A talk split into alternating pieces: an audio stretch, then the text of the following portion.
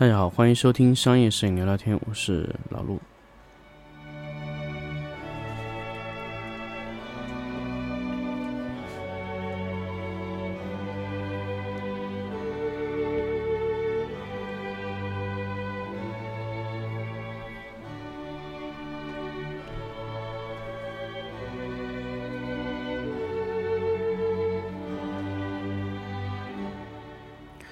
欢迎大家继续收听新的一期商业摄影聊聊天。那么这一期呢，跟大家来聊一个关于遥控快门的事情。其实这个呃，前段时间呢，因为有时候我也会去看一些 B 站的有些有趣的一些视频，所以发现呢，其实有一个话题想跟大家去聊一下关于遥控快门这个事情。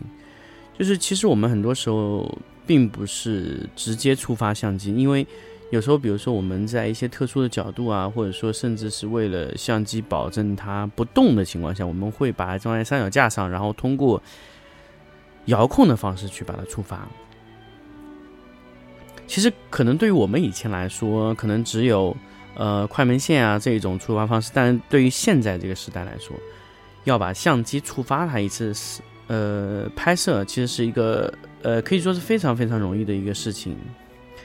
那么简单来说，我们呢，我们可以通过两种类型的触发，比如说一种是数据线型的触发，一种是快门式的触发。什么意思呢？一种是通过软件去激发，一种呢就直接通过硬件来激发。那么我们来先讲一讲硬件激发的情况。其实硬件触发呢，其实有很多种方案，比如说有线快门、无线快门和遥控快门。什么意思呢？其实我们呃，通常有线快门可以使用什么呢？快门、快门线，或者说是怎么样？甚至是我们如果是老式相机的话，可以直接用机械快门线触发。那么像尼康的有一些一部分的相机是可以直接用机械快门线触发。那么有线快门呢，可以通过呃遥控的那个呃快门线啊，其实我们那个东西是买了非常多，二十来块钱一根，现在可能十多块钱也能买到，呃半按、全按。甚至有闭门锁定的快门激发。那么这种触发的模式呢，还有什么功能呢？还有无线快门，什么意思呢？就是通过类似于引闪器一样的东西。那我们以前呢叫它为无线快门啊，一个接收一个发射，可以在基本上能在五十米左右能触发它去拍摄。那么这是一种拍摄方式。那么这三种是不是覆盖了全部的硬件触发呢？那当然不是，但是其他所有的一些硬件触发的模式呢，都是基于这三个。比如说我们来说卡飞的激发方式，卡飞也是相当于是通过 HDMI 的信号回传一个图传的设备，再加上一个快门线的设备去触发，等于把图传和这个快门触发合成到一起，可以把图像传回来的情况下呢，再通过快门线去把它触发。那么，其余的所有的一些，呃，触发的方式都基于这三个。还有一些呢，比如说有一些有红外线触发功能的，那你可以使用手机的无线快门控制器，甚至是它自己的那个，呃呃，叫什么？它的这个像红外线的这个按钮啊，遥控器一样，摁一下也可以。那我们现在如果有些，比如说小米的手机，它有红外线模拟，那么也就能模拟出那个相机的快门触发功能。那么这个完了之后，还有没有其他的触发方式呢？还有的。那么飞思，呃，包括佳能的六 D 呀，这些相机都有 WiFi 的功能，就相机带 WiFi，可以通过佳能官方的软件，一个 APP 去把相机作为热点来控制它。那它可以通过数据形式把。相机的内容图传回手机，并且拍摄，甚至还能调整光圈、快门、感光度。我刚才跟大家说的，你如果是基于，呃，硬件这种线式的触发，你是没有办法改变其中的参数的，比如说 ISO 啊、光圈啊、快门呐，甚至对焦点移动啊，它都不可以。但是如果你使用的是这个叫什么，呃，如果你使用的是那些数据型的回传，比如说像 WiFi 这一类的，那么你就可以使用。呃，改变使用你的 A P P 啊，去改变它的参数并拍摄。当然，这个是你们在不连接电脑的情况下可以达到的所有的触发方式。这是不是够了呢？当然没有。我们现在啊，把那个脑子换一下，我们不要说完全依赖于插在相机上去解决问题，我们换一种方式，可不可以用软件激发？软件激发呢，分为三类软件，第一类呢是原厂自己的软件，第二类呢是 Adobe 公司的软件，第三类呢就是飞思这一类的软件。那么其实还有一个软件呢，现在已经呃杳无音讯了，就是苹果开发的一个 Aperture 软件，可以冲突也可以联机。但是这个 Aperture 呢，最近好像我已经最起码有三年到四年没有听说过它在更新了，所以基本上 Aperture 已经完全退出了这个 RAW 格式的做冲印市场。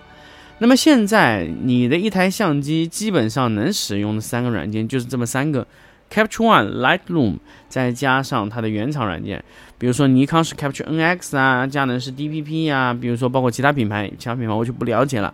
比如说哈苏还有自己一套的软件，但是哈苏是不能用在 Capture One 上面的，所以说哈苏相对来说呢，只有两个可以用，要么哈苏，要么 Lightroom。嗯，那飞思也是一样啊。那么，呃，接下来呢，就是我们来聊一聊几个软件上的激发。那么 DPP 的激发呢，其实我们用的非常多，因为 Capture NX 我没有怎么用过，但是应该原理是差不多的。DPP 的激发呢，它可以把相机所有的功能全部平移到电脑上，那么通过相机遥控触发，甚至调节快门或者说呃对焦都是 OK 的。只要你的镜头啊是 STM 镜头或者说是呃环超，都是可以实现你播到 MF 状态下去再继续对焦。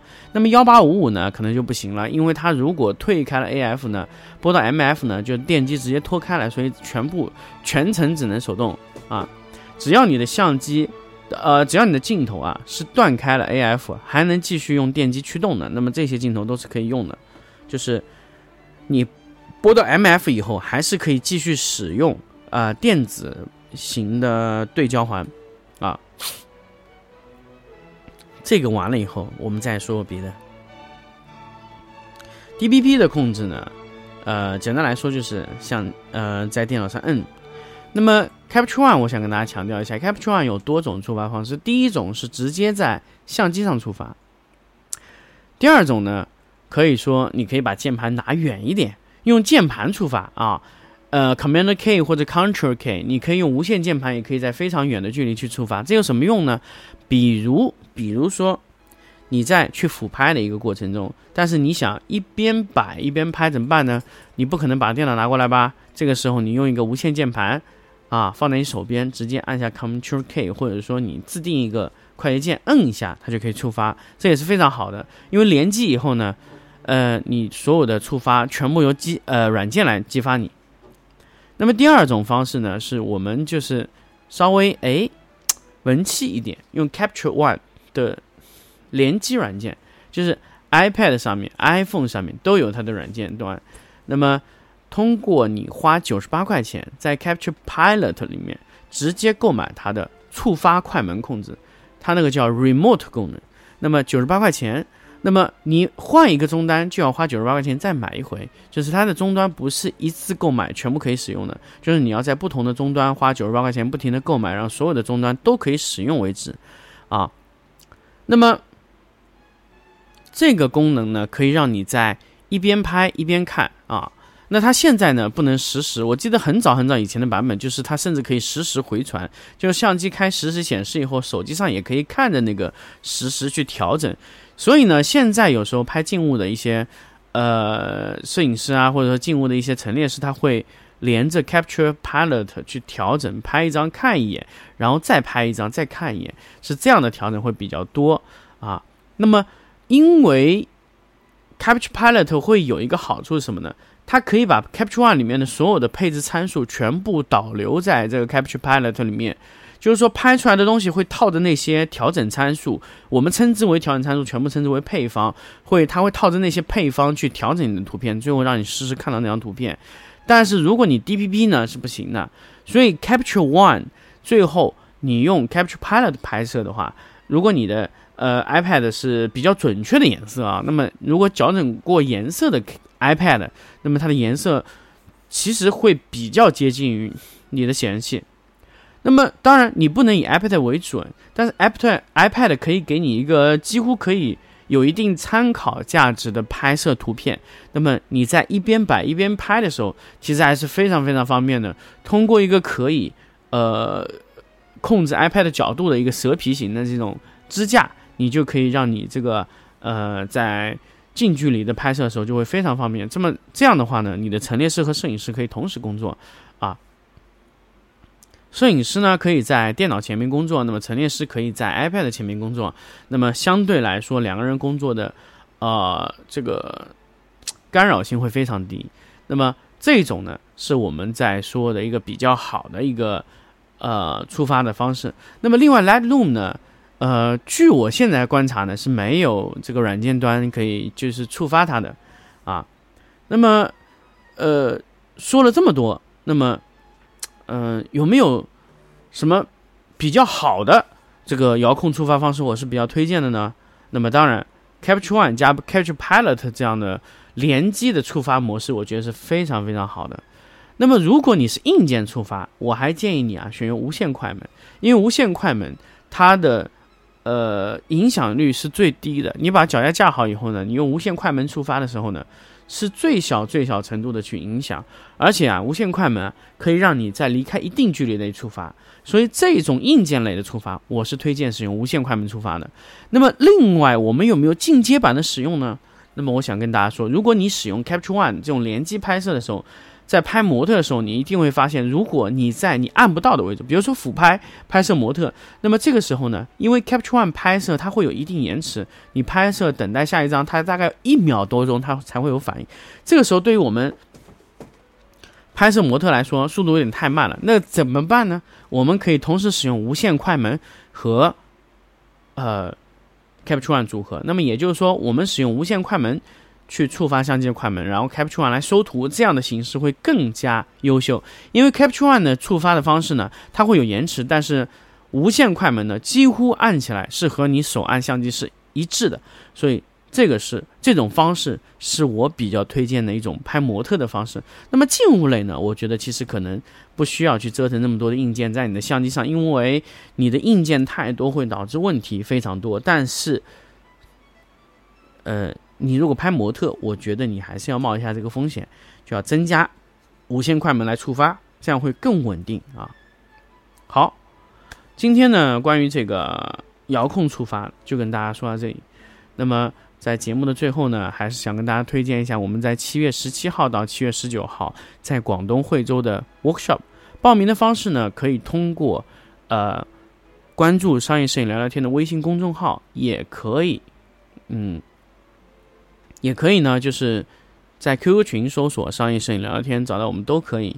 那么，商业摄影聊聊天的微信公众号呢，里面可以找到我们的报名方式、报名通道，可以直接通过扫那个二维码加入我，啊，加入我们的好友，然后我们可以呃具体沟通关于商业摄影聊聊天的这个呃线下的 workshop 的沟通啊。